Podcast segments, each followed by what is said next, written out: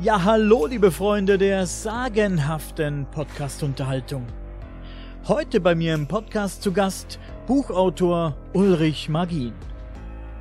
Neben dem UFO-Thema beschäftigt sich Ulrich Magin schon seit sehr langer Zeit mit Sagen und Legenden aus seiner Heimat, der Pfalz.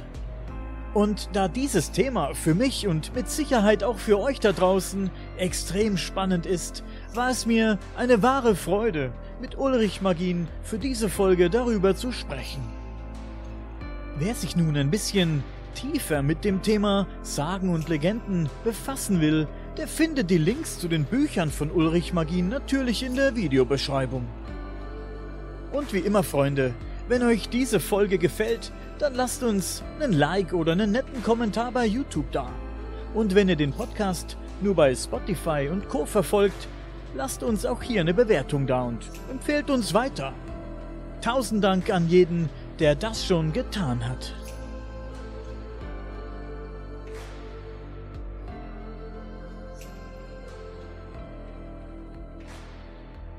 Vielen Dank, Herr Magin. Danke, dass Sie sich heute Zeit genommen haben, mit mir sich ein bisschen zu unterhalten. Wir haben uns ja schon ja, vor einer mhm. ganz langen Zeit äh, mal unterhalten und, und versucht, ein Gespräch auszumachen. Hat leider nicht geklappt. Jetzt hat es endlich geklappt.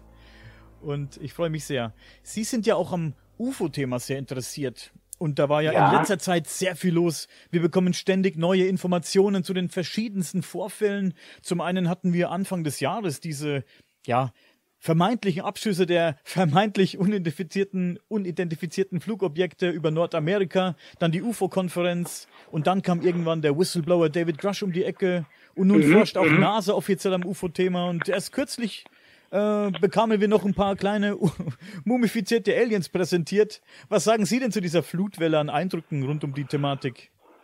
Uh, das ist jetzt schwierig zu sagen. Also generell stehe ich dem Thema eher skeptisch gegenüber mhm. und muss eben auch sagen, ich bin ja auch nicht mehr der Jüngste, ich habe das alles schon mal erlebt. Also diese Eskalation von scheinbar kurz vor der Tür stehender Bewahrheitung des UFO-Themas. Die, die Mumien zum Beispiel aus Mexiko, ähm, die sind schon längst als Fälschungen entlarvt. Ähm, der Gesch als Whistleblower hat erzählt nachweislich erfundene Geschichten.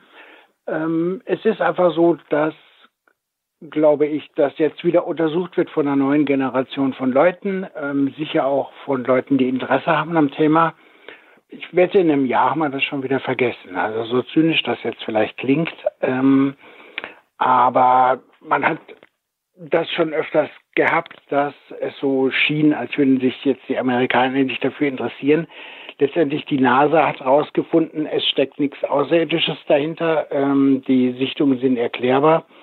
So wird es wahrscheinlich bei allen seriösen Forschungsvorhaben im Ergebnis lauten. Aber es ist jetzt eben eine große, eine große Aufregung darum und ich sehe die aber eher gelassen. Also ich warte da nicht, dass tatsächlich echte und große Enthüllungen kommen.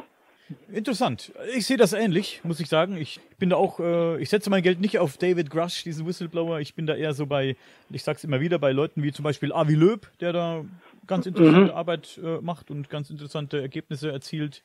Da bin ich immer, bin ich fast noch mehr gespannt, wie beim Thema David Rush. Aber wir wollen heute nicht äh, unbedingt, nicht zwingend über das UFO-Thema reden. Wir wollen ein bisschen mhm. über die anderen Bücher reden. Pfälzer Mysterien und sie beschäftigen sich auch sehr intensiv mit Legenden und Mysterien. Das finde ich ganz spannend. Im Vorwort zu ihrem Buch Pfälzer Mysterien kann man lesen, mhm. in diesem Buch finden sie unheimliche, unerklärliche, unglaubliche oder einfach auch nur seltsame und unfassbare Ereignisse aus der Pfalz und das Zeugs, aus dem man Mythen und Sagen macht. Allerdings, alle Geschichten in diesem Buch wurden als wahr gemeldet, kann man hier lesen.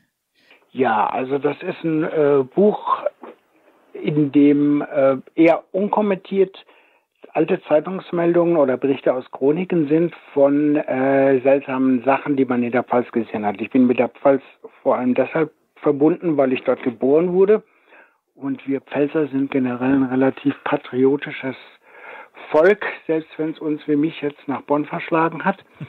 Immerhin noch am Rhein, das ist ja auch was wert. Ich habe eben dadurch auch ein vielleicht umfangreicheres ähm, Archiv über seltsame Dinge, die in der Pfalz geschehen sind. Also es ist zum Beispiel drin Berichte über Zwerge, die man gesehen hat, in Word oder ein alter Zeitungsbericht von Ende des 19. Jahrhunderts über einen Geisterzug, der über Ludwigshafen geschwebt hat.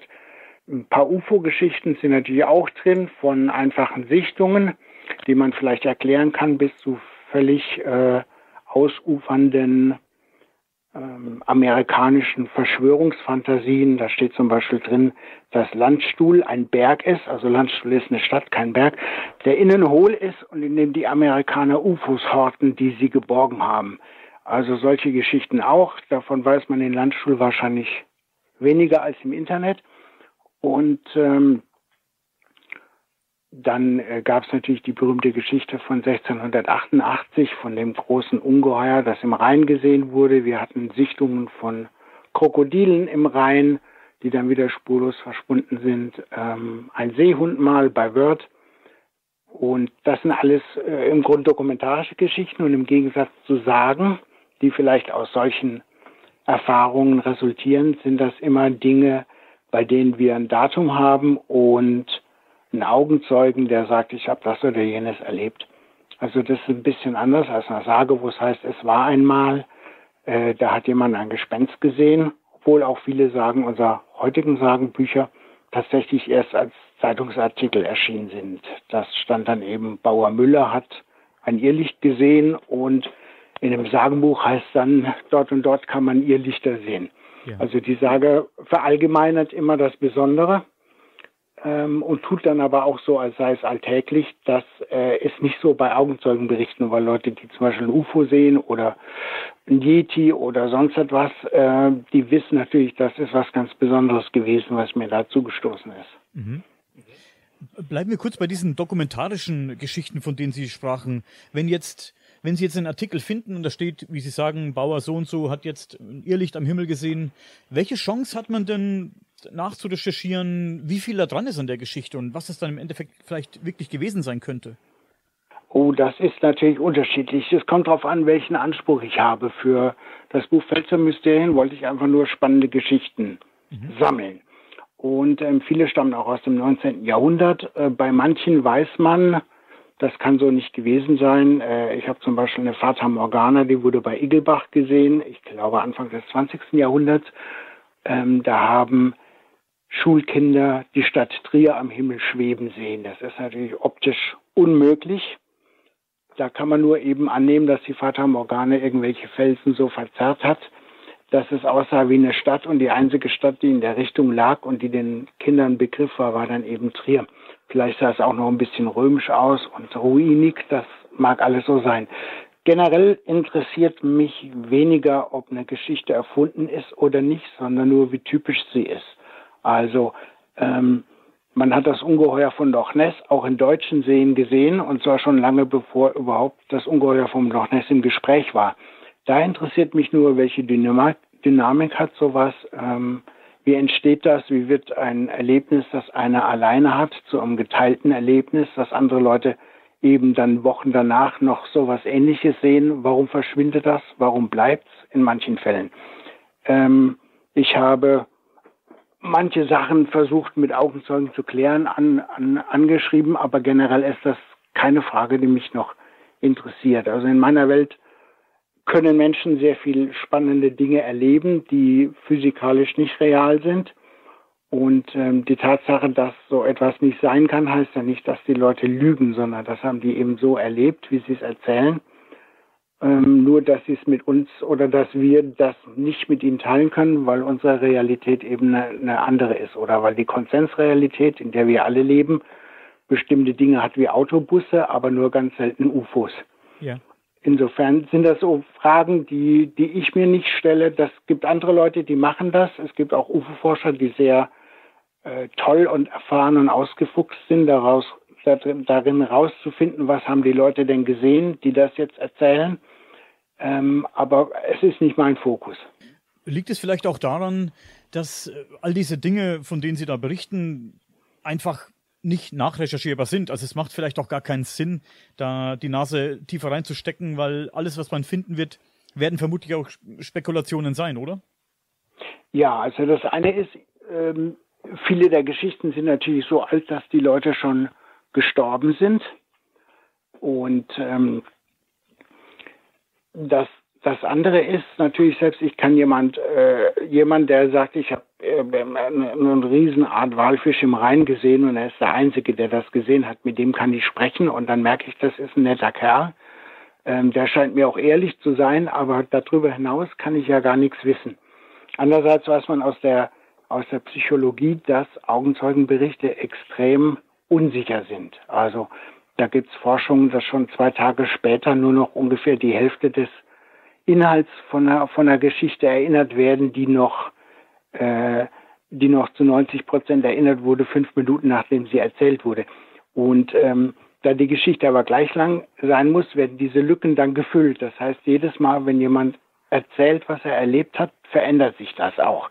Kennen wir vielleicht mal von so einem Schülertreffen, wenn eine Geschichte aufkommt und man denkt, ah, das habe ich ganz anders in Erinnerung. Ja. Ähm, also selbst wenn man einen Zeugen befragt hat, man keine Sicherheit. Die einzigen Sicherheiten, die man haben könnte, wenn es um solche Erzählungen gibt, die eben so außergewöhnlich sind, dass wir uns überhaupt fragen, ist das so passiert oder nicht, ähm, dann wäre nur physikalische Spuren, Fußabdrücke, Fotos etc. Aber die Feststellung, die man gemacht hat, ist, dass auch diese Sachen nie ganz unumstritten sind. Es ist immer so ein bisschen eine Situation von Leuten, die dran glauben und Leuten, die es ablehnen.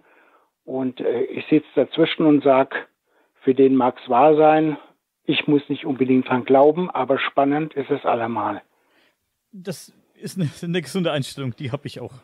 Ich denke, dass Mythen, Legenden, Sagen auch verwurzelt sind mit Aberglaube. Sehen Sie das genauso? Ist das auch so? Ja, also die, die, eine ne Sage, die erzählt wird, anders als ein Märchen, die will ja im Grunde geglaubt werden. Deswegen ist das so, dass alles, was die Menschen ohnehin glauben, natürlich auch in die Sage einfließt. Also ein schönes Beispiel ist, ähm, dass man, das auch in der Pfalz, da ist auch so typisch, da sucht man einen Schatz unter einer Burgruine. Da ist ja immer irgendwie ein Gewölbe, das keiner kennt, und da drin ist eine weiße Frau oder große Kröte und bewacht eine Schatztruhe. Da äh, die Bewachung des Schatzes magisch ist, muss man auch irgendwie magisch an den Schatz kommen können. Deswegen gibt es in, in, ganz vielen Zauberbüchern aus dem 19. Jahrhundert äh, gibt so Vorschriften, man darf kein Wort sagen, ähm, der Jüngste muss zuerst gehen, etc. Und ähm, es gibt aus dem 19. Jahrhundert tatsächlich Prozesse gegen Leute, die eben anderen Betrüger, die anderen weiß gemacht haben, sie wüssten, wo ein Schatz ist, haben Geld eingesammelt und ähm, und da äh, weiß man, dass all diese Vorschriften eben, diese Volksglaubensgeschichten, dass die eingehalten wurden, wenn die Leute auf Schatzsuche sind. Und auch in den Geschichten, wenn da heißt ein Schatz im Donnersberg, dann heißt es auch so, ähm, sie hatten den Schatz schon gehoben, aber da äh, entfuhr dem Jüngsten ein, oh, jetzt sind wir reich und dann macht's Poff und dann ist alles verschwunden. Also das heißt, die, der real nachweisbare Aberglaube, den wir aus Gerichtsakten kennen und der, von dem die Sagen erzählen, das ist identisch. Und natürlich ist es so, dass viele Sagen in, in unserer Umgebung spielen, aber äh, mit einem, mit einer ganz besonderen Inhalt. Also da hat jemand einen Geist gesehen oder ähm, eine Prophezeiung gehört oder einen Zwerg gesehen. Und äh, natürlich sind diese, diese Wesen, die aus dem Übernatürlichen kommen, verknüpft mit dem, mit dem Aberglauben der Leute.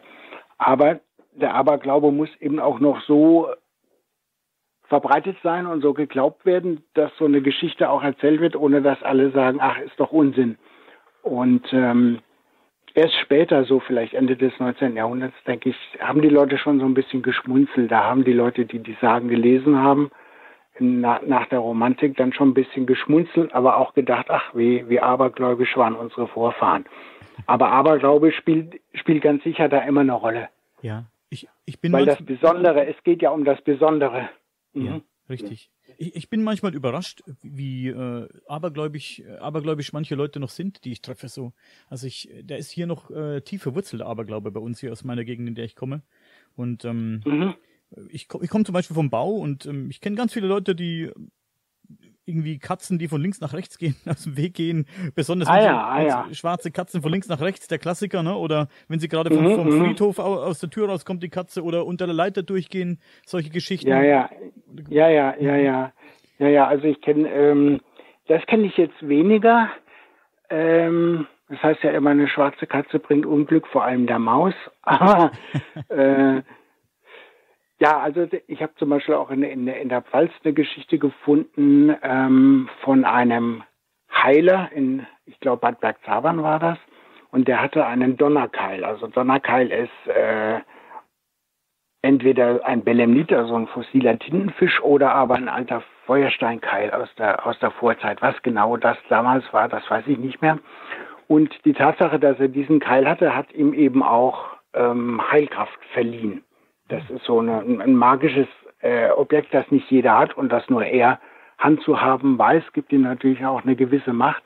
Und ähm, diese, diese Vorstellung von Menschen, die besonders heilende Hände hätten oder heilende Kräfte, ja. ähm, bis hin zu, sagen wir mal, Homöopathie, das äh, nicht die Substanz heilt, sondern ihre Schwingung, ähm, das zieht sich ja durch. Also gerade bei den Sachen wie äh, Todbringen. Jetzt glauben nicht mehr viele Leute an Flüche, aber ab und zu haben wir auch in Deutschland noch in den Nachrichten, dass irgendjemand, äh, irgendjemand anders viel Geld gegeben hat, damit er einen Fluch von ihm abwehrt. Ähm, also heilen, fluchen, sterben, das sind so die, die großen ähm, Krankheit, Tod, die großen Themen, um die sich natürlich auch so Aberglauben dann ansammelt. Mhm. Ich interessiere mich sehr für Volks- und Aberglaube, der, der sich ums Haus dreht, in und ums Haus. Also ich habe mit, mhm, mhm, mit, mit jemandem gesprochen, der mir ganz interessante Sachen erzählt hat. Und da ging es zum Beispiel auch um Bauopfer. Das fand ich so spannend und auch, mhm, und auch mhm. makaber. Konnten Sie denn vielleicht aus Ihrer Gegend auch äh, Informationen diesbezüglich finden oder sammeln? Ja, da, da habe ich eine spannende Geschichte dazu. Das ist schon fast 30 Jahre her. Da war ich im Naturkundemuseum Policia in Bad Dürkheim. Und da war im obersten Stock so eine Art Sammelsurium von, was eben auch noch da war, was man nicht so recht einordnen konnte. Und da war eine mumifizierte Katze und da hieß es, die hat man in einem Hohlraum in einem Dach gefunden. Mhm. Nun kenne ich das, in, in Großbritannien gibt es sehr viele Facharbeiten, auch Fachartikel über mumifizierte Katzen als Bauopfer.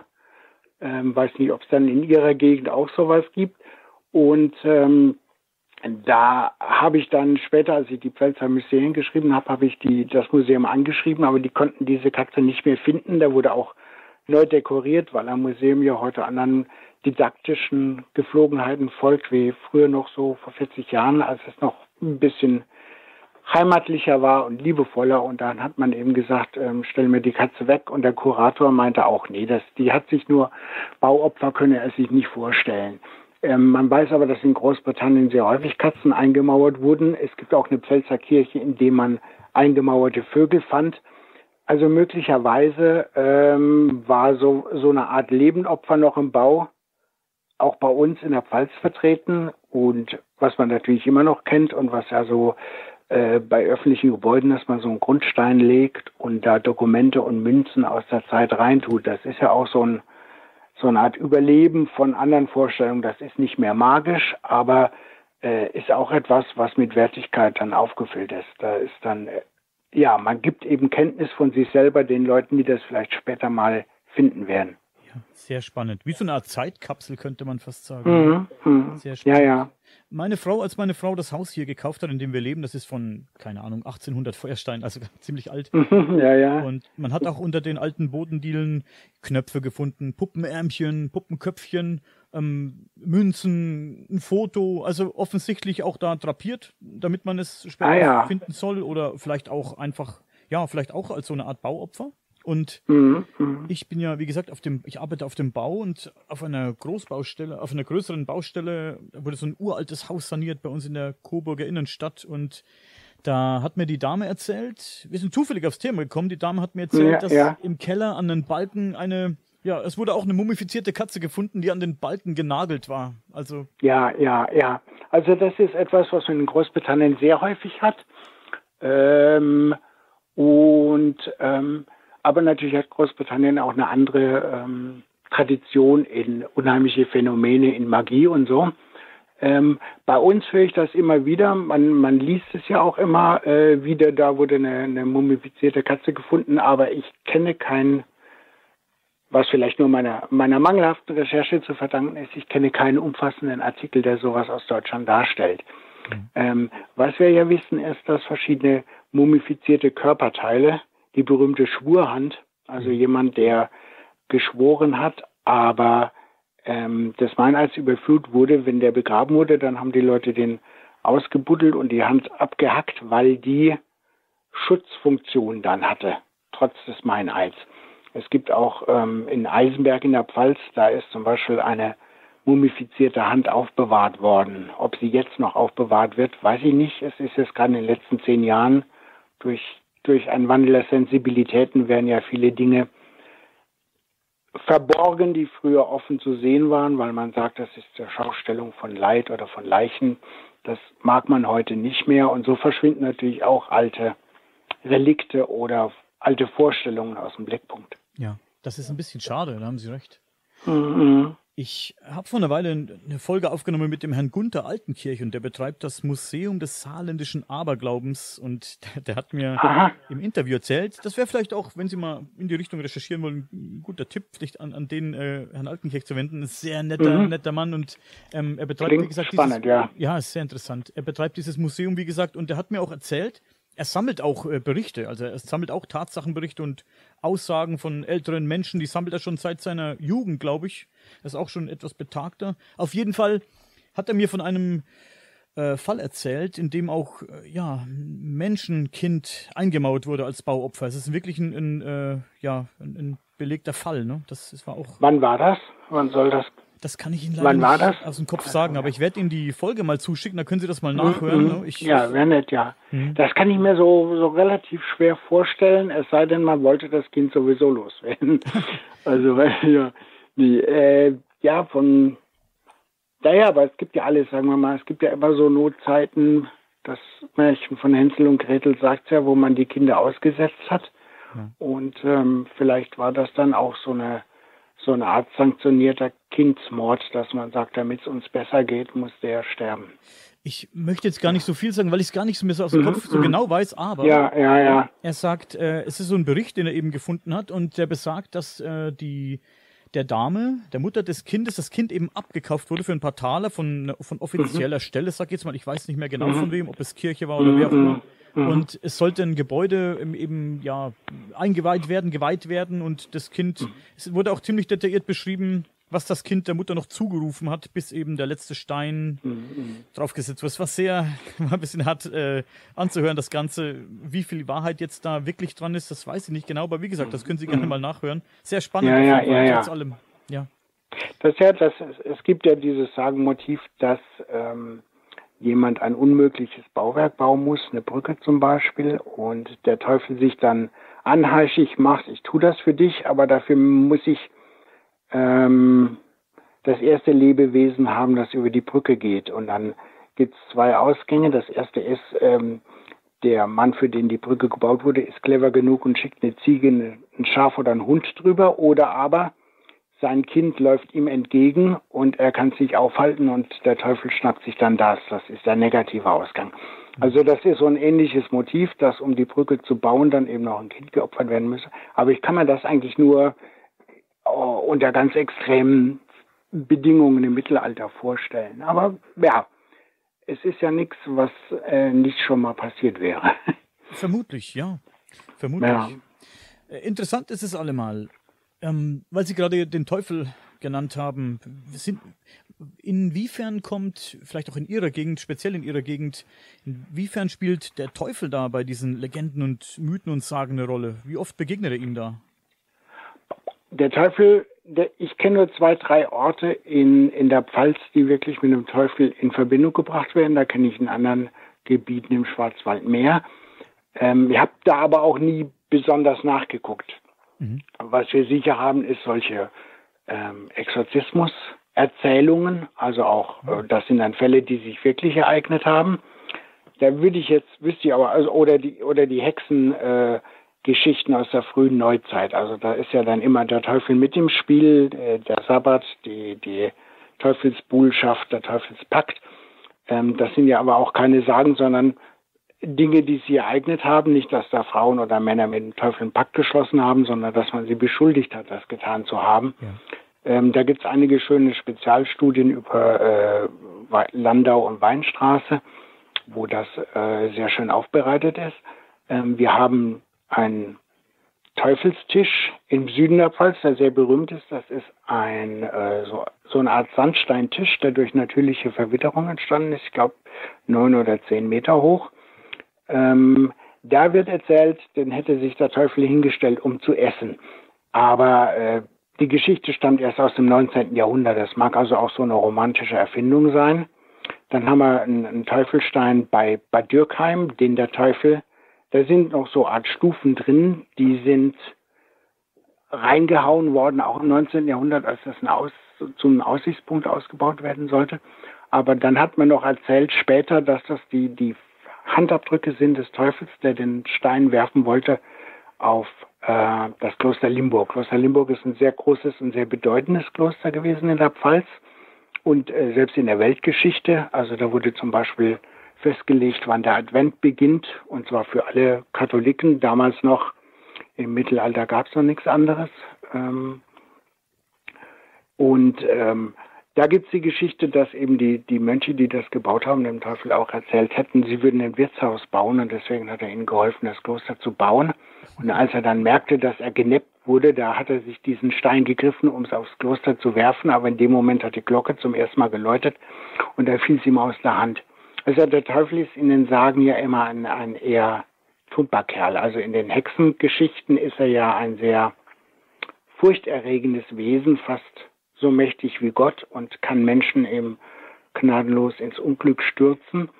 Äh, der Teufel der Sagen ist häufig so ein bisschen, der lässt sich über von jedem Bauern mit ein bisschen Witz und, äh, und Lebensklugheit über den Tisch ziehen. Und deswegen kann man auch annehmen, dass all diese Teufelserzählungen entstanden sind aus einer Zeit, als man die Angst vor dem Teufel gar nicht mehr hatte. Also was wir auch noch haben in der Pfalz, ist eine, eine Geschichte, die ich auch schon selbst in Großbritannien gehört habe. Pirmasens war ja die Schuhhauptstadt und äh, da gibt es die Geschichte von dem Schuster, der mit einem Riesenbündel Schuhe, die er flicken muss, ähm, durch die Lande zieht und dann den Teufel begegnet und ähm, der Teufel will wissen, wie es so, wie weit es noch ist zur nächsten Stadt. Und dann sagt der Schuster, ach, das ist weit, ich komme daher und guck, ich habe all diese Sohlen durchgelaufen. Und dann gibt der Teufel seinen bösen Plan auf. Also in der Sage ist der Teufel immer ziemlich naiv und leicht über den Tisch zu ziehen. Hoffen wir, dass er tatsächlich so blöd ist. ja. Das, das, jetzt wo Sie sagen, das stimmt natürlich. Das, ich, mich erinnere mich an so eine Geschichte vom Teufel, der mit einem Bauern eine Wette abschließt und dann sagt der Teufel, er möchte alles äh, von dem Feld haben, das nach oben wächst und dann pflanzt der Bauer eben Kartoffeln, die nach unten wachsen. Ja, ja, ja, ja. Ja, und der Teufel bekommt nur diese, diese, diese, dieses Gekräusel, was da nach oben ein bisschen so rauswächst und dann macht der Teufel das andersrum und dann pflanzt der Bauer was, was nach oben wächst und der Teufel bekommt nur die Wurzeln. mhm, ja, ja, ja, ja, Also der Teufel ist ähm, so viel Angst und ich nehme sogar an, dass die Leute waren ja im, im 19. Jahrhundert äh, noch stärker religiös angebunden als wir. Yeah. Das, äh, sag mal, selbst gläubige Menschen sind heute von einer gewissen ähm, Laissez-faire-Haltung. Also man ist äh, man ist wählerischer, aber äh, im 19. Jahrhundert war sicher der Glaube noch sehr wichtig, aber der Teufel vor dem man Angst hatte. Vielleicht hat man sich auch ein bisschen äh, frei gemacht von der Angst vor dem Teufel durch solche Erzählungen.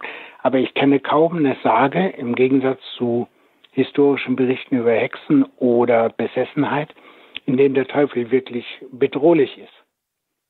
Es ist vielleicht auch so, dass der Teufel erst relativ spät seine Ernsthaftigkeit angedichtet bekommen hat, denn vorher war es ja nicht so der Teufel, den man jetzt ähm, von der, sagen wir mal, von, von, von der christlichen Seite her kennt, wie er uns da dargestellt wird, sondern als die Naturreligionen noch äh, sehr etabliert waren, bevor jetzt die christliche Kirche da ein bisschen interveniert hat mhm, und gesagt mhm. hat, ihr müsst jetzt alle konvertieren hier und das, was mhm. wir hier machen, ist besser und alles andere ist verteufelt, im wahrsten Sinne des Wortes da war der Teufel ja eher so in Richtung Naturgeist, würde ich sagen, ne? Und, und hat dann ganz anders, äh, hat man sich ganz anders vorgestellt. Also den, den, den bösen Teufel, wie er jetzt zum Beispiel mit den Hexen in Verbindung gebracht wird, das hat ja eher die, die christliche Kirche so ein bisschen zu verantworten, oder? Dieses Bild. Ja, also wo genau der Teufel herkommt, da gibt es ja einige äh, Theorien. Ähm, ob viel Ja, ich, äh, es gibt ja Leute, die glauben, dass sehr viel Vorchristliches erhalten ist in den Sagen. Ähm, das glaube ich selber nicht so. Also da bin ich äh, von der gegenteiligen Schule. Mhm. Aber ähm, diese ganzen Sagen, in denen der Teufel geneppt werden, die spielen ja in einer, in einer Welt, die häufig schon moderner ist als die Zeit der Hexenverfolgung. Also da werden große Brücken gebaut, ähm, teilweise ja Brücken, die man heute noch kennt, die sind dann aus dem 17., und 18. Jahrhundert. Also ich würde das eher umgekehrt sehen, dass der, der harmlose Teufel eher später ist als der gefährliche Teufel, die, den wir aus den Hexenberichten kennen. Ah, okay. Mhm. Äh, Stichwort Hexen, Sie haben es gerade gesagt, ich habe vor kurzem äh, bei uns im, Stadtarchiv und auch im Staatsarchiv ein bisschen recherchiert zum Thema Hexenprozesse hier bei uns in der Coburger Gegend. Ich komme aus Coburg, mhm. aus im Landkreis Coburg und ja. da war ich erschrocken. Es ist ja nicht groß hier, unser Coburg und, und alles drumherum ist nicht mhm. wahnsinnig mhm. groß und da gab es trotzdem gut 180 Hexenprozesse und ich glaube 130 äh, dann letztendlich auch Verurteilungen und auch äh, Hinrichtungen leider aus auch aus mhm, meinem mhm. Minidorf, aus dem ich hier komme. Gibt es da bei Ihnen ja, auch ja. Äh, vieles zu berichten aus Ihrer Gegend diesbezüglich? Also ich bin kein Experte für Hexenverfolgungen in der Pfalz, ähm, aber ich äh, weiß, dass es einige, jetzt ärgert es mich, dass ich den Autor nicht kenne, äh, nicht parat habe, aber es gibt sehr interessante Studien darüber, ähm, weil man ja gerade an Hexenverfolgungen äh, sehr viel über die frühe Neuzeit lernen kann. Also die Tatsache ist ja, dass die ja es gibt ja zwei Arten, wie Hexenverfolgungen in, in einer bestimmten Kommune beginnen können. Das eine ist, es gibt einen von oben herab, das mag evangelisch oder katholisch sein, jemand, der sich berufen fühlt, das Hexenunwesen auszurotten und der dann in das Dorfleben eingreift. Aber genau der gegenteilige Fall ist auch, dass im Dorf sich Probleme häufen, dass eine Seuche ist, dass Schweine sterben und dann guckt man, bei wem sind keine Schweine gestorben und da nimmt man dann an, da ist die, die Ursache des Schadzaubers und dann wendet man sich nach oben. Also wir haben aus der Pfalz ähm, verschiedene Fälle, wo staatliche oder kirchliche Hexenverfolger in, ins Dorfleben einbrechen und da für Schaden sorgen. Wir haben aber auch genauso viele ähm, Fälle, wo das Dorf sich an die Obrigkeit wendet und sagt, bitte räumt hier auf und die sagen, nee, das ist doch nur alles üble Nachrede, äh, beruhigt euch mal. Jetzt grob gesprochen, äh, das kam daher, dass es ja wie überall ein riesen ein Flickenteppich ist, so dass was heute Pfalz ist an der Weinstraße in der einen Kommune äh, irgendjemand aktiv Hexen verfolgen konnte und im Dorf daneben, fünf Kilometer weg, ähm, hat die hat die Obrigkeit gesagt, äh, kriegt das auf eure Weise hin oder lasst uns in Ruhe. Ähm, das ist nur üble Nachrede. Es gibt gar keinen Beweis dafür, dass hier Hexerei im Spiel ist. Dass es Hexerei gibt, da hat man ja in der Zeit überhaupt nicht dran gezweifelt. Aber was jetzt genau Hexerei war, da gab es ja durchaus unterschiedliche Ansichten. Mhm. Das ist sehr interessant. Sehr spannend. Ähm, zurück zum eigentlichen Thema. Sie haben es eingangs schon mal ähm, so kurz erwähnt. Sie erwähnten, einen, ich glaube, einen Geisterzug oder ein Geisterschiff. Ähm, mhm. Das, mhm. das habe ich mir noch aufgeschrieben. Das hat mich sehr interessiert. Können Sie auf diese Geschichte ein bisschen genauer eingehen? Also das ist ein Bericht aus der Tag, des Tag- und Anzeigenblatt für Kempten und den Allgäu, 24. Juni 1863. Wahrscheinlich hat er aus einer Pfälzer Zeitung zitiert, die ich aber jetzt noch nicht aufgetrieben habe. Ludwigshafen, 19. Juni 1863. Gestern Abend, kurz nach Sonnenuntergang, hat man hier eine interessante Luftspiegelung beobachtet. An einer lichten, von den letzten Strahlen der Abendsonne durchbrochenen Stelle des gewölbten nordwestlichen Horizonts spiegelte sich nämlich ein großer Eisenbahnzug ab, der raschen Fluges in der Luft einherzog und dabei mit solcher Klarheit hervortrat, dass man den Schatten des Dampfes über der Lokomotive bemerken konnte. Erscheinungen dieser Art, wie sie in südlichen Strichen eigen sind, werden in unserer Gegend seltener wahrgenommen. Pfälzer Zeitung, also die Quelle war eine Pfälzer Zeitung. Da kann man sich jetzt fragen, war das tatsächlich eine Luftspiegelung? Und wenn eine Luftspiegelung, warum nicht eine Landschaft außenrum? Ähm, oder war es vielleicht ein, ein Meteor, wie man die ja auch heute dann für UFOs hält? Oder ähm, also als Luftspiegelung kann ich mir schwer erklären, außer man hätte den Zug hineingeheimnist in eine äh, meistens ziehen ja Luftspiegelungen Objekte am Horizont in die Länge, in die Höhe, spiegeln sie dann seitenverkehrt am Himmel und dass da jemand da drin ein, eine Lokomotive mit Rauch entdeckt hätte, in was vielleicht nur eine, eine Reihe von Bäumen war. Also dass das tatsächlich eine Luftspiegelung vom Zug war, der durch die Luft fährt, ohne dass man die Gleise oder die Umgebung sieht, das ist sehr schwer physikalisch klärbar. Ja, auch ein bisschen schwer vorstellbar. Aber sehr interessant, mhm. dieser Bericht. Also sehr interessant. Äh, vielleicht habe ich es jetzt überhört oder nicht mitbekommen. Wurden denn jetzt auch äh, Zeugen oder die Menge an Zeugen benannt? Nee, da steht nur, es wurde gesehen. Ah, okay. Also Zeitungsberichte des 19. Jahrhunderts sind nicht so, ob, sind häufig eher summarisch und die werden immer wieder abgeschrieben. Es kann sein, dass in der Pfälzer Zeitung eben mehr zu lesen war. Ähm, ich fand nur einfach spannend, dass man das alte Phänomen der Fata Morgana äh, zusammengebracht hat mit dem 1863 dann sehr modernen Phänomen des Zuges. Die gab es ja da gerade 20 Jahre. Das heißt, wie schnell ist das allgemein gut geworden? Und ähm, das ist ja bei, bei so Geschichten, die man erzählt über wundersame Dinge häufig so, dass die äh, sehr stark mit der Zeit gehen. Ja. Das heißt, was neu ist, also so wie wir, wir, also ich bin jetzt alt genug, dass ich noch in den Büros die sogenannte Xerox Law kannte, also fotokopierte Zettel. Wir ja. nicht eilig, wir sind hier bei der Arbeit, nicht auf der Flucht und so. Ja. Und ähm, dann plötzlich gab es irgendwelche Sachen, die per E-Mail weitergeschickt wurden und als man dann Anhänger machen konnte als E-Mail, hat sich das wieder geändert. Da kamen dann äh, lustige Bildchen vor Katzen mit Sprüchen und danach gab es dann sofort kleine Filme, die verschickt wurden. Und ähm, so ist das auch mit mit äh, äh mit Sagen und Geschichten. Man die die passen sich ständig an. Ja, das stimmt. Unglaublich spannend das Ganze. Ich finde diesen Bericht äh, sehr interessant. Da werde ich mal die Fühler ausstrecken danach. Natürlich lässt sich das nicht lösen. Das ist natürlich äh, ist mir völlig bewusst. Aber es ist ich äh, finde solche Berichte so interessant. Wir hatten vor einer Weile in meinem in meiner, in meiner Sendung hier, wir sprachen über die Luftschlacht von Stralsund und dann gab es, glaube ich, noch etwas in, in. Ah ja, 1600. Ja. So und so 60, genau, ja. Genau. Mhm. Auch sehr interessant und so und so detailliert das Ganze auch äh, geschildert und so, so mhm. bildlich dargestellt. Ja, ist ja auch ein Bild dabei, im wahrsten des Wortes äh, bildlich dargestellt. Und ähm, ja, man überlegt, was, was, könnte daran gewesen sein? Wenn man die, mhm. das Bild sich so anguckt, dann denkt man, hui hui, was ist da nur ja, los gewesen, ne? Man muss aber beachten, dass diese Bilder immer sehr generisch waren. Also bei der, bei der Stralsunder Luftschlacht, da wurde ein Bild wiederverwendet, ähm, das ein Angriff, ich glaube, der Schweden auf die Stadt dargestellt hat, das 50 Jahre vorher war. Und dann hat man nur den Himmel geändert. Also diese Flugblätter, die sind, die zitieren sich häufig gegenseitig und ähm, dann gibt es solche Sachen wie, äh, wenn ein Meteorit gefallen ist, dann macht das einen Überschallknall, wenn so ein großer Meteorit auf die Erde kommt. Und dann hat man in die Himmel eine Kanone gemalt und dann sieht das für uns aus wie ein UFO, weil ein zigarettenförmiger Fluggegenstand aus dem Rauch kommt im Himmel, das kann ja nur äh, was ganz Seltsames sein. Ja. Und äh, so ist das, äh, muss sehr mühsam aufgedröselt werden, was auf diesen Schnitten sind. Und natürlich ist auch diese Vorstellung von der, von den Bildern, die am Himmel sind und etwas auszusagen haben für die Leute, die am Erdboden stehen.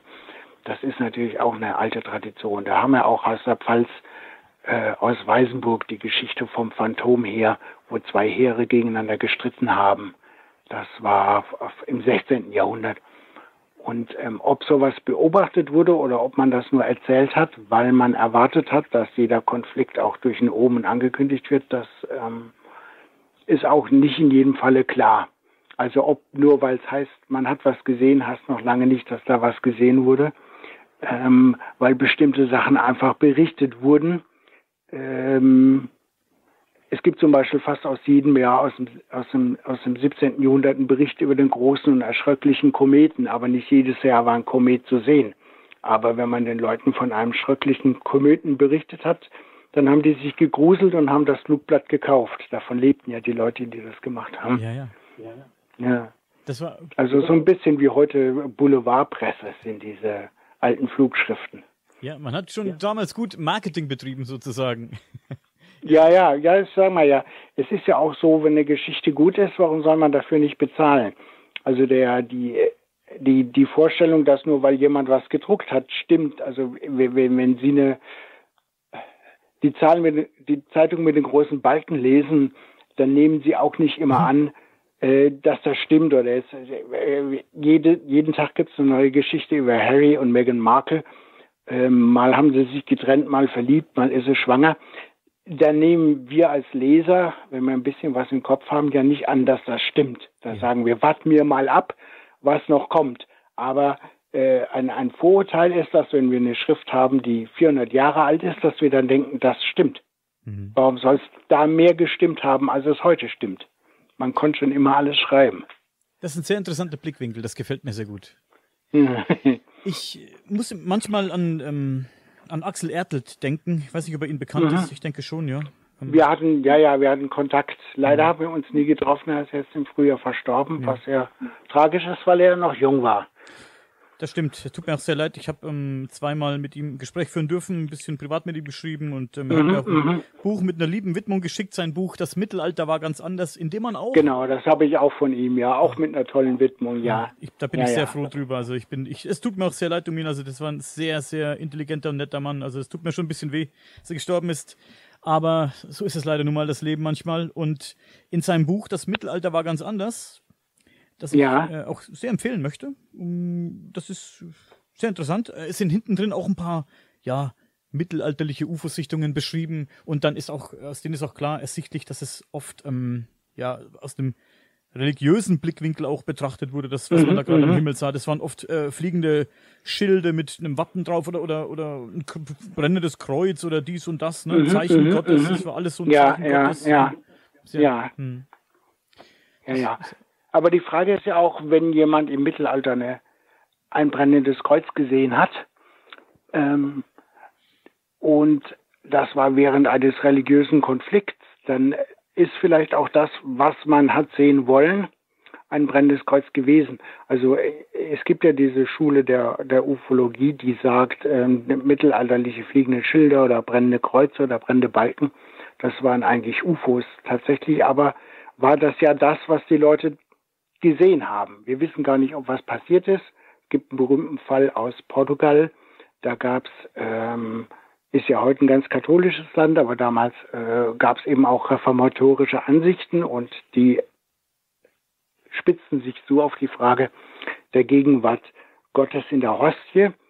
Und dann ist über dem Ort Praga eine Hostie erschienen, die von zwei Engeln gehalten wurde. Hm. Und dann war die Frage für die Leute, entschieden und ähm, die Protestanten mussten unverrichtete Dinge abziehen, weil man eben am Himmel bestätigt gesehen hat, dass die Hostie was Himmlisches ist und nichts Irdisches. Dann habe ich jetzt schon gelesen, man sah eine, eine fliegende Scheibe und zwei Lebewesen. Das ist natürlich nicht das, was man sah, weil das in dem Kontext überhaupt nichts bedeutet hätte und auch keine Auswirkung gehabt hätte. Und ähm, letztendlich reicht es ja, wenn jemand sagt, ähm, wir haben eine Hostie und zwei Engel gesehen. Wenn es geglaubt wird, erreicht das das gleiche Ziel, als wenn da was gewesen wäre. Also insofern darf man diese auch alten Berichte immer nur sehen, eingebunden in ihre Zeit. Das, was die für die Leute bedeutet haben, deswegen wurde das erzählt. Hätte es da keinen Streit gegeben mit den Reformierten, dann hätte vielleicht niemand über eine Hostie berichtet, unabhängig davon, ob etwas im Himmel gewesen ist oder nicht. Und ähm, so machen wir uns manchmal so ein bisschen einfach, dass wir dann sagen, das gibt es so einen Trend, die alten Kobolde waren eigentlich Aliens. Äh, nee, das waren Kobolde. Wer sagt uns das nicht? Die UFOs, die wir heute sehen, religiöse Zeichen sind, lauter Engel und wir, wir verkennen das. Ja. Oder die, die Außerirdischen sind in Wirklichkeit Kobolde und wir merken das nicht, weil wir so in unserem Weltbild gefangen sind. Wir unterstellen immer nur den Vorfahren, sie wären in ihrem Weltbild gefangen und hätten das nicht klar begreifen können. Ja. ja. Sehr interessant. Äh, Interpretation ist das Stichwort und mhm. das, das, was Sie gerade gesagt haben, das sollte man so ein bisschen wie so eine Schablone auch über die ja, Präastronautik legen, finde ich, denn da ist Interpretation wird auch ganz groß geschrieben, meiner Meinung nach. Es ist, es ist manchmal ja. äh, sehr schwierig für mich. Ich respektiere natürlich Leute wie Erich von Däniken. Ich mag ihn sehr. Ich mag sein, ich mag, äh, was er da schreibt oder geschrieben hat in der Vergangenheit. Ich finde das ganz spannend, interessant. Ich muss es ja nicht unbedingt ultimativ glauben. Ne? Das muss ich ja nicht. Ja, ja, ja. Wenn man es als Science Fiction oder als spekulative Literatur liest, dann hat seinen Platz äh, wenn man was über die Vergangenheit erfahren will, dann sollte man sich, glaube ich, äh, andere Sachen ja. Lesen. Ja. Da hat auch André Kramer ein sehr interessantes Buch geschrieben. Mir ist leider der Titel entfallen. André, falls du das hier hörst, bitte entschuldige, mir ist der Titel entfallen, mhm. aber ich werde es einfügen in die Videobeschreibung hier. Ähm, der hat da ein bisschen so diese, ja, Paleoseti, könnte man mhm. sagen, ein bisschen äh, kritisch beäugt in seinem, in seinem Ja, Paleoseti heißt das Buch. Ah ja, genau so. Methodenbausteine für die Suche nach den Spuren außerirdischer in der Vergangenheit. Mhm, genau. Ich habe es leider genau. immer noch nicht durch, aber es ist wirklich, was er da Ist schreibt. ein gutes Buch, ja. Absolut, absolut. Und das ja. ist genau der richtige Blickwinkel auf diese ganze Geschichte. Ne? Ein bisschen so von diesen alten Mustern sich ablösen und mal ähm, noch trotzdem ein bisschen mit einem kritischeren Auge vielleicht noch ein bisschen beachten, äh, betrachten das Ganze. Ja. Ja, ja, ja. Also ich bin immer der Meinung, also bei Paleoseti, das ist so, das ist äh, das Thema, das mich unter anderem, das eine war Loch Ness, das andere war Erich von Däniken, als Kind interessiert hat für seltsame Phänomene und seltsame Geschichten.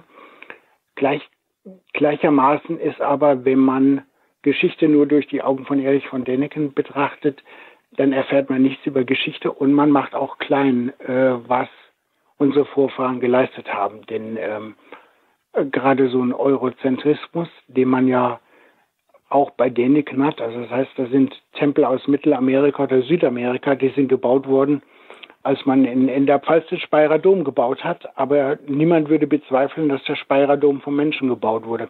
Ja. Und ähm, es ist so ein bisschen auch, äh, also im Mittelalter zum Beispiel gab es Maschinen in, in Straßburg, gab es eine Maschine, die ähm, zu Ostern durch die Gänge der, des Straßburger Münsters gegangen ist und hat Brezeln verteilt. Ähm, das war teilweise mit Aufziehmechanismus und ähnliches. Also die Leute waren viel weiter, als wir häufig denken.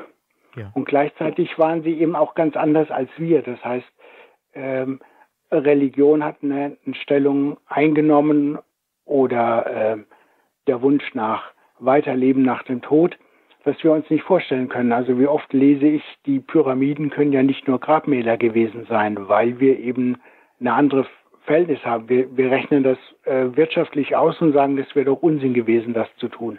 Aber für eine Kultur, wo das Überleben des Landes dran hing, dass diese Pyramiden gebaut wurden, äh, das ist, äh, war das natürlich eine ganz andere Einstellung. Da war das eben lebensnotwendig und das Lebensnotwendige tut man, selbst wenn es für uns nicht mehr lebensnotwendig ja. ist. Ja. Ähm, ich habe hier noch ein Thema auf meiner Liste stehen, bevor ich Sie jetzt wieder in Ihren wohlverdienten mhm. Feierabend äh, entlasse, ja, ja. die mich rausgerissen habe. Ähm, da geht es darum, Sie haben ja auch Bücher geschrieben, da geht es um äh, Kultplätze, keltische Kultplätze, geht es um ja. Megalithen in ganz Deutschland, äh, Hinkelsteine, Steinkreise etc. Und wie, wie, wie zieht es Sie zu diesem Thema hin? Was fasziniert Sie an diesem Thema? Ich finde das nämlich auch ganz spannend. Gibt es vielleicht ja bei Ihnen auch Felsformationen, ungewöhnliche Felsformationen, die vielleicht äh, für Sie und vielleicht für uns auch sehr interessant sein könnten, von denen Sie erzählen können? Ja, also in der Pfalz gibt es, die Pfalz hat die höchste Dichte von Menhiren in ganz Deutschland. Also wir haben keine Hünengräber. Es gibt ja grob drei große Arten von Megalithen. Das eine sind eben Menhire oder Hinkelsteine, ja. die man, die einzeln stehen oder in Reihen oder im Kreis. Dann haben wir ähm, Dolmen und Hünengräber, also Gräber, die aus großen Steinen gebaut sind. Ähm, sind wir bei zwei.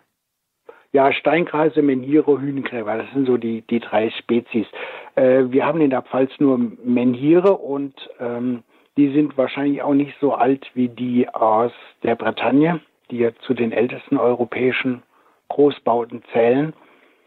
Ähm, aber gerade in der Pfalz und Rheinhessen gibt es eben unwahrscheinlich viele Menhire und das hat mich auch schon immer als Kind fasziniert, auch weil die ja auch mit einem Geheimnis umgeben sind. Nicht, weil sie wie, wie UFOs auftauchen und verschwinden und man kann das nicht nachprüfen, sondern weil sie eben aus einer Zeit kommen, wo die Kultur noch schriftlos war. Man kann ja sehr viel reingeheimnissen. Das hat von Däniken hat äh, über Dolmen geschrieben, das könnten Bunker gewesen sein oder dass die Menhire geheime mathematische Botschaften tragen. Dann gibt es die Vorstellung, dass äh, wenn man eine Linie zieht durch, also wenn man Menhire verbindet und dann kommt eine kerzengerade Linie auf, äh, dabei heraus und da werden irgendwelche Erdkräfte angezapft.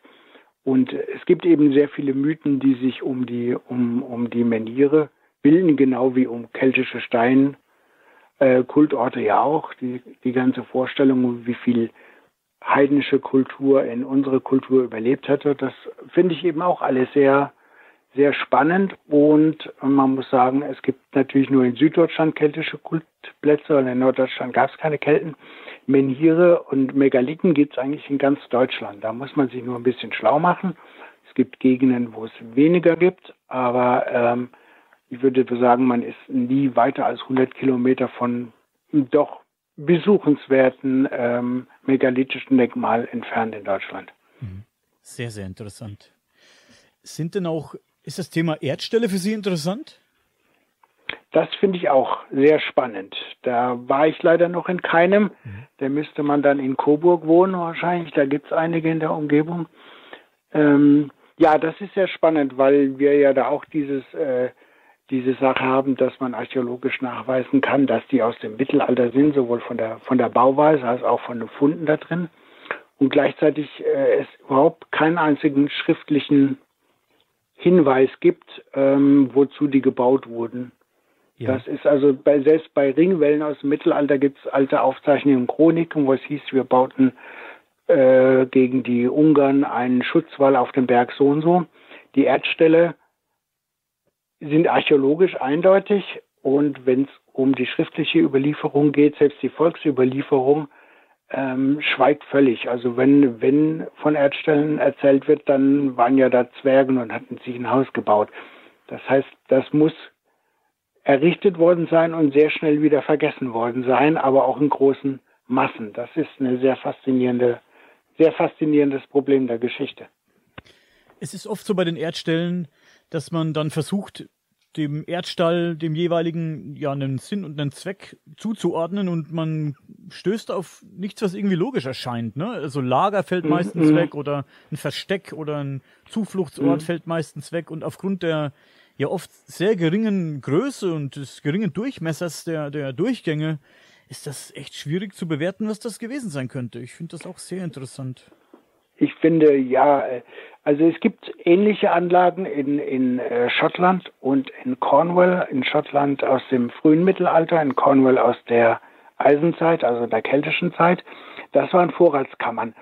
Ähm, Fluchtweg ist ja sehr schwer vorstellbar, weil es ja ganz, praktisch immer nur einen einzigen Eingang gibt und den brauche ich nur zuzumachen und dann ist die Sache mit der Flucht und mit dem Schutz vorbei.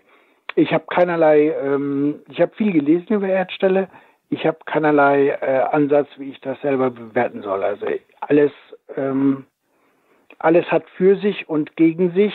Und ähm, das Einzige, was man wohl sagen kann, ist, dass die Verbindung zwischen, zwischen Häusern und Kirchen in der Nähe ähm, und im Erdstall scheinbar gegeben ist. Also die sind selten irgendwo im, im Wald. Ja. Die sind immer unterm, unterm mittelalterlichen Dorf. Aber ich wüsste, ich würde mich nicht verstecken irgendwo, wo ich reinkriechen muss und dann muss nur jemand oben den Deckel zumachen und ich bin gefangen.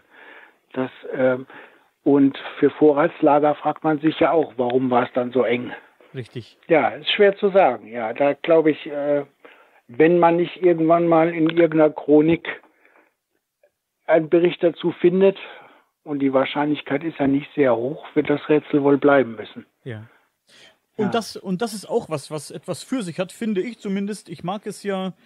Vielleicht ist es gar nicht so schlimm, wenn man nicht jedes Rätsel lösen kann, denn äh, so dieses, dieses Forschen und Erforschen, auch wenn man nicht unbedingt zu einem Ziel kommt, ist auch immer so extrem spannend. Man kann so interessante Gespräche führen und spekulieren, macht auch Spaß. Ja, ja, ja. Ja, der Weg ist das Ziel manchmal. Und dann ist es so, bei vielen archäologischen Sachen, wenn das schriftlose Kulturen waren, dann bei den Megalithen zum Beispiel, da können wir nur mit Wahrscheinlichkeiten rechnen.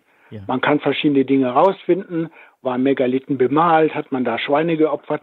Das kann man vielleicht gut erhaltenen Ort rausfinden. Aber wie weit kann ich generalisieren? Wie weit gilt das für eine äh, äh, jetzt, wenn ich irgendwas an einem Ort in der Pfalz fände, gilt das für alle Pfälzer Megalithen oder nicht?